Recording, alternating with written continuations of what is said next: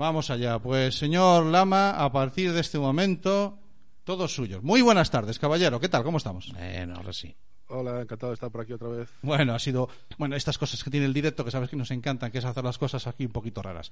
No te Eh, digo nada, no te digo nada. Ay, mi madre, estoy pensando en agosto. Ay, ay, ay, ay. Calla, calla, calla, déjalo Ay, estar. ay, ay, ay. Bueno, no, en agosto seguramente que lo hacemos bien. Eh, ¿Quién no ha dicho nada de agosto? No sé, no sé. ah, vale. no sé. Bien. Eh, muy buenas, Jorge. Hoy estamos haciendo un programa al que le hemos llamado Las cosas de la vida. La mise en place, ¿ves? ¿Cómo sabía? Me lo dicen por, por internet. Este, Las ¿Qué cosas preparaditas antes de cocinar, Vale. las cositas todas. Esto Vale. es lo que nos faltó aquí hoy. Vale. Pues eh, al lío. Eh, ahora ya está todo chafullado, pues tiramos para adelante. El caso es que hablando de las cosas de la vida, acaba de estar con nosotros Álvaro Mantiñá, un poeta que va vendiendo su libro por Coruñalante en su mochila. Y hemos hablado de las cosas de la vida de, de Cami, que entiende que usamos algunos emojis por encima de nuestras posibilidades y me ha quedado muy claro, ha sido muy chulo. Y hoy, que siguiendo hablando de cosas de la vida, me apetece mucho que nos, Jorge, que nos cuente Jorge una historia en la que está metido.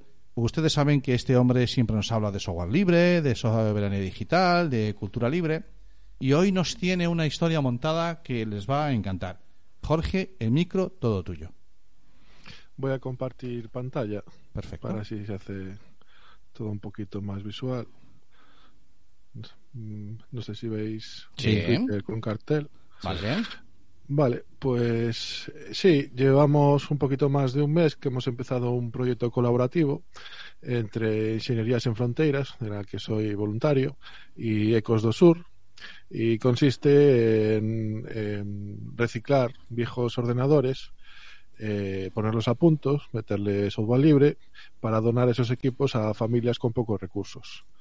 Ecos Sur trabaja principalmente con gente inmigrante, entonces en principio la mayoría de ellos pues van a ir encaminados hacia esas familias.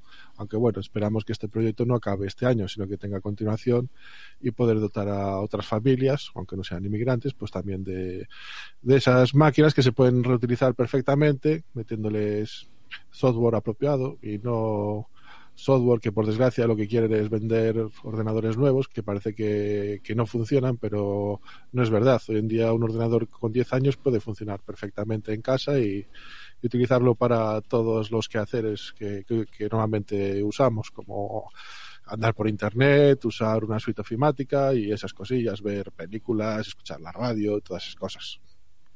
O sea, eh, que- para que la gente le quede claro, primero a mí, lo primero que me llama la atención, el problema que te corte Jorge, es eh, eh, Ingenieros sin Fronteras. Esto, no conocía este proyecto. Ingenierías en Fronteras, Sí. pues lleva más de 20 años en Galicia. Es una ONG. Ellos se centran, bueno, pues en temas relacionados sobre todo con la, con la ingeniería. Hay, hay diferentes delegaciones por España. No, no todas las autonomías tienen una, pero más de la mitad sí que tiene una delegación propia. Y hacen cosas muy interesantes. Vale, una de las cosas que hace es esta, ¿no? La de recoger equipos que, que la gente dice, bueno, es que le vais a poner software libre, pero yo ya lo intenté porque le puse el Open Office a, a mi Mac de hace 10 años y no va. Es que a lo mejor es algo más que, lo- que un Mac de 10 años que sigue intentando tirar de- del MacOS de hace 10 años o, y que el software libre no es solo ponerle el Office, ¿no? Es ir un poquito más allá, ¿no? Sí, le también le cambiamos el sistema operativo. Claro. Entonces, Para hacérselo más ligero y que pueda, y que pueda para que una máquina funcione bien hoy en día, pues la pieza fundamental, una de ellas, es el sistema operativo. Si son sistemas operativos pensados y diseñados para equipos que no son tan potentes y tan modernos, pues va a funcionar mucho mejor que si le claro. metemos un sistema operativo como puede ser Windows 10 o puede ser los últimos sistemas de, de MacOS, que están pensados para utilizar máquinas muy nuevas, muy Claro. potentes, que todo es muy bonito, pero que dejan de darle vida útil a esos equipos. Y es una pena porque si esos equipos no se utilizan, pues acabarán en la basura. Claro. La gente antes de, de tirar el equipo, que se acuerde de, de Jorge Lama, que se acuerde de que hay un proyecto eh, muy chulo, que no venga después a pedir el equipo cuando ya funcione, ¿eh? Bueno, vamos a ver, Jorge. que, que yo eh, conozco al personal. ¿quién, ¿Quién puede mm, donar eh, equipos a este proyecto? ¿Y cómo puede hacerlo? Pues antes de eso os voy a comentar que en Vigo, los chavales de la universidad, Ajá. del grupo de IEEE, E, o como llaman ellos, IE al cubo, Y al cubo, sí. pues también han montado un banco eh, similar o igual que el que está en Coruña, en el que estoy yo colaborando. Eh, de hecho, nos cedieron el, como veis, el, el El- cartel, el lo hicieron cartel, ellos y nosotros lo reutilizamos para, para hacer el Sí. de, el de Coruña. Bueno, cambiaste, Eh, tuvisteis, tuvisteis el, el- Se lo fusilaron bien- directamente. Tuvieron a bien ponerlo No en lo verde. Ponerlo en lo verde, vez del azul. Bueno, pues está bien, un detallazo. Vale. Eh, comentaros que estos chavales, también varios de ellos, pertenecen a Ingenierías en Fronteras y ellos colaboran con, con Accent, creo. Sí, aquí está, con Accent, para donar esos equipos que van a recuperar también de la misma forma con software libre y que se van a donar a familias a través de, de Accent, en su caso. Vale. Eh, me comentabas, ¿cómo podemos donar equipos y qué tipo Eso de es. equipos podemos donar? Bueno, eh, en principio en Coruña recogemos tanto monitores como torres, portátiles, ratones, teclados, discos duros, tarjetas de RAM. Lo que no estamos recogiendo son impresoras. Sin embargo, en Vigo sí, también, aparte de todo eso que he mencionado, también em, reciclan impresoras. Vale. En nuestro caso, en el Banco de Coruña, que no os he dicho dónde está, está en la Facultad de, de Caminos de la Universidad de Coruña, en el local de Ingenierías en Fronteiras. Nos dieron la mitad de su local, donde tiene la oficina, y allí en, en, en ese trozo ¿Dónde, del local. dónde está la pues, facultad de Caminos? ¿Dónde está la facultad de Caminos? Está por encima de la informática. Ah, al lado, pegado Al lado, de la sí, informática. eso es. vale, vale, vale. Sí. Eh, en nuestro caso, para contactar, eh, podéis mandar un correo a esta dirección, bancoreciclaxecoruna.galicia.isf.es. Vale. En el caso de la gente de Vigo lo tienen ya un poquito más modernizado. Tenéis Que viene un dron a buscarlo. Viene un dron a buscarlo, dime que sí. No, de momento Bueno, no. siendo, en Vigo te viene el de la pizza, el de la pizza te- que cuando hace la vuelta. El de la pizza que para aprovechar la vuelta que no vuelva de vacío, te recoge el ordenador. El de la pizza. Entonces- Oye, pues había que pensárselo eso también, ¿eh? Sí, aprovecha los viajes. Sí, sí, se están haciendo cosas de ese estilo. En el caso de la gente de Vigo, eh, si vais a la página del grupo, del IEE, que sería Ajá. esta de aquí, edu.iee.org, veis que te- en la portada bajamos un poquito, está aquí el cartel y a la derecha está el botón para un formulario donde podemos ahí eh, describir qué es lo que queremos donar y ya a través del formulario, que sería este, pues nos se pone en contacto con vosotros y arreglan el tema de la recogida. Nosotros de momento lo que pasa es que le- tienen, tienen más gente y van a buscarlo a casa. No como en Coruña que estás tú solo. Mm, ¿Cuántos no estáis estoy aquí en Coruña? Aquí en Coruña, eh, trabajando todas las semanas, estamos dos personas. Estoy yo y está Sergio Alvariño. Ay, Sergio. Después esperamos que se una más gente. Vale, de vale. hecho, ¿Esto, es un llamamiento? semana- Vale, Sí. pues eh, ya, ya te digo yo, mira, yo estoy eh, en un GAM de estos, de, en el de Lavañou, aquí en Coruña, para quien nos esté escuchando de fuera, eh, son unos grupos de Telegram en donde se coordina la soli- solidaridad o la, ayuda a, tra- a nivel de, de barrio. Y, y sé, y en Reciclos tienen un montón de ordenadores que a mí la- no me da la vida para echarles mano. Y ando con, con este chaval de que lo entrevistamos, estuvo en un en un en una OSDEM, eh, Moncho Dorzán. Ah, sí, Moncho, sí. Eh, y, y entre él y yo no, no encontramos momento para meterle mano y hay allí como, como 10 o 12 ordenadores torres que tenemos que hablar. Hmm. Tenemos que hablar porque tenemos que pasar por reciclos y, hablo con la gente del GAM y darle salida a eso. Bueno, pero siempre, Y- siempre hay gente que sabes que tiene. Yo estoy pensando ya en mí, ¿no? Que, que hay un PC por ahí siempre o un ordenador eh, eh, que ya quedó en un cajón, eh, que realmente sí funcionaba en su momento, pero es que al final iba muy lento, ¿no? Y, y, y lo- tú, pues, en tu ignorancia, te has comprado otro. Entonces, eh, ese, ese ordenador quizás sea el target, ¿no? El objetivo, quizás, ¿no? Sí, digamos que aunque también estamos recuperando ordenadores que llevan un procesador un Pentium 4 que ya serían un poco viejos de más, Eso digamos es que nuestro éxito, objetivo ¿eh? sería la siguiente generación hacia adelante, o sea, a partir de un Core 2 hacia adelante sería nuestro objetivo porque sabemos que son máquinas que hoy en día funcionan, van a funcionar bien sin problema. Vale, claro. Pero ¿Qué, bueno, qué de le estás poniendo a eso?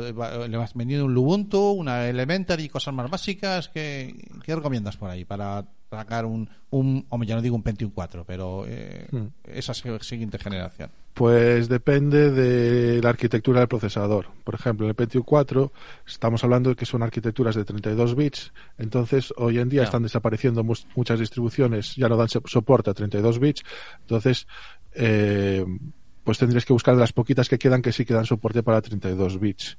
Véase Body Linux, véase MX Linux y otras que hay por ahí. A partir de los Core 2, la mayoría ya son de 64 bits, entonces ya hay un, un abanico más grande. Eh, nosotros de las pruebas que hemos hecho, de momento las que más nos gustan es, la, es el Ubuntu.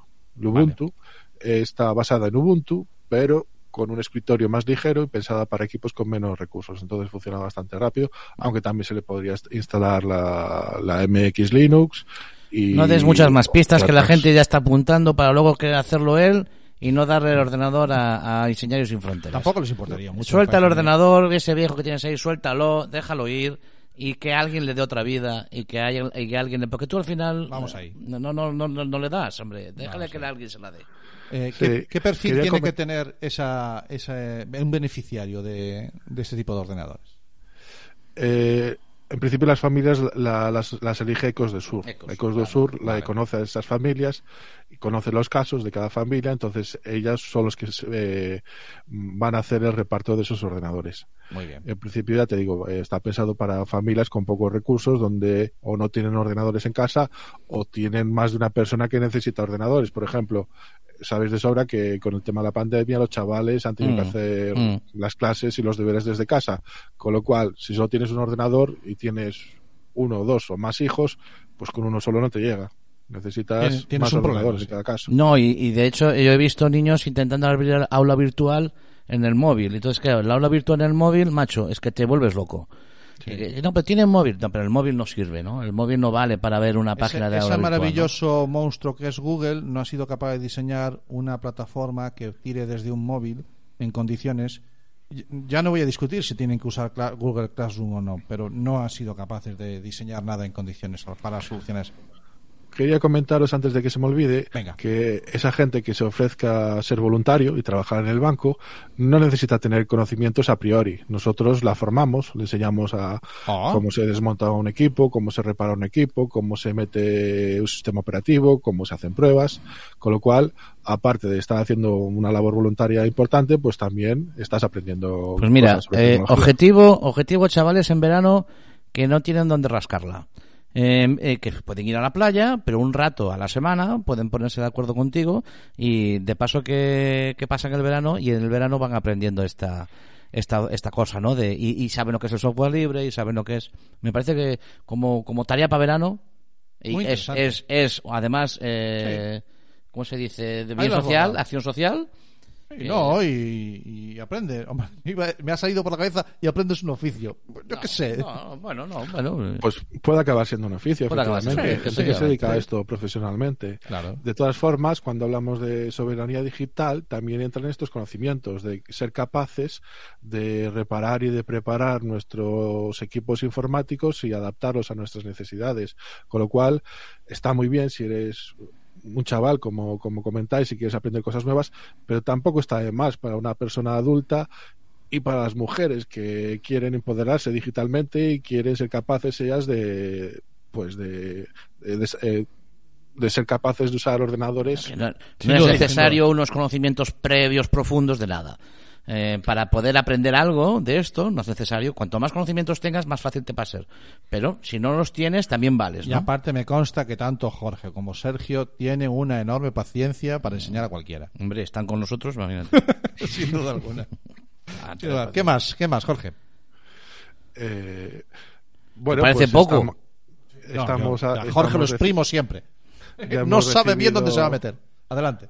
Ya, hemos recibido varios equipos, tanto PCs como portátiles como monitores, y seguimos recibiendo. En, en- dentro de un par de semanas también vamos a recibir de una administración y de alguna empresa más equipos.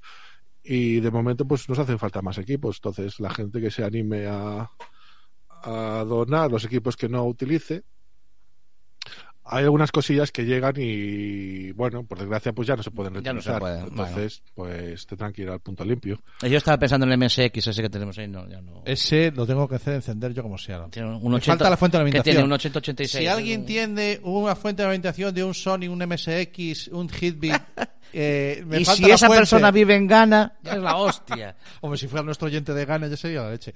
Pero tengo el MSX, a ver, tengo los esquemas, he conseguido los esquemas y acabaré haciendo la, una fuente de 5 de más 5 más 12 le vale. Pero hombre, lo suyo era meterle la, la suya, pero bueno, en fin. Y también quería co- comentaros que en Teo, al lado de Santiago, también existe otro banco de reciclaje de, de estas características que recuperan las máquinas con software libre. Entonces, como nos vamos bien los tres bancos, lo que hemos acordado es que cuando alguien de, un- de la zona que está cercana a un banco se pone en contacto con nosotros, pues le recomendamos que lo lleve al banco más cercano. Claro. Ahí no os pisáis la sábana unos a otros. No, bueno, está bien, porque también la gente tiene que desplazarse. Pues Claro. eh, si el tío está en Milladoiro, hostia, lo vas a hacer venir aquí. A lo mejor contacta contigo aquí. Se va a ir, un, ir un día a Vigo a guindarle los portátiles no, no es buena idea, ¿no? Me cago en la leche. Estás, estás hoy sulfuroso. Hoy estoy seguro. Joder. Bueno, Jorge, eh, genial, tío. Me parece un proyectazo genial. Una de esas cosas de la vida que, que tenían que estar en el programa. Y me ha, me ha alegrado mucho ver que estás metido en ese lío, tío. Pues sí, esperemos que funcione varios años y que sigamos eh, dándole esa segunda vida a los aparatos que no tengan que acabar en, en la basura. Porque ir a los, ves, podemos ir a los puntos limpios de noche a robarlos, No, tío. no hace falta. Yo creo que en, las casas, si la gente rebusca. Algo, algo Ay, he oído, algo he ay, oído de ay. que tú puedes ir al punto limpio allí a escarballar y buscar cosas. No, En no principio hay. no. No, En creo que no, ¿no? No. Lo que está en el punto limpio en principio no se puede lo coger. que entra en el punto limpio se queda en el punto limpio. A mí, a mí me lo dijo así un tío una vez. Sí. Oh, qué mala suerte. Pues yo vi- había, una, había una bicicleta allí, chusquiña para, para el chaval, y no, no, lo que entra en el punto limpio se queda en el punto limpio. Creo que era para él, se le va a llevar el Bueno, no, no jorobado. Bueno. Bueno, pues eh, Jorge, muchísimas gracias. Ya te digo, me, me mola muchísimo y me comprometo a, a hablar con, con esta gente de reciclos aquí en, en Padre Rubinos, que mm, sé porque estaba yo metido en el ajo y no cumplí, les fallé, que allí hay varios equipos. Había un par de Pentium 4, pero había algunos con Windows 8.1 instalado. O sea que algo de provecho sí que tienen. Sí, seguramente. Pues, pues nada más. Eh, como siempre, te invito si quieres que, que te quede, que nosotros seguimos, que nos quedan un par de un par de cositas todavía. Hoy os dejo, que Bueno. estoy liado. Vale, pues lo dicho, muchas gracias, tío. A vosotros. Chao, chao. Chao.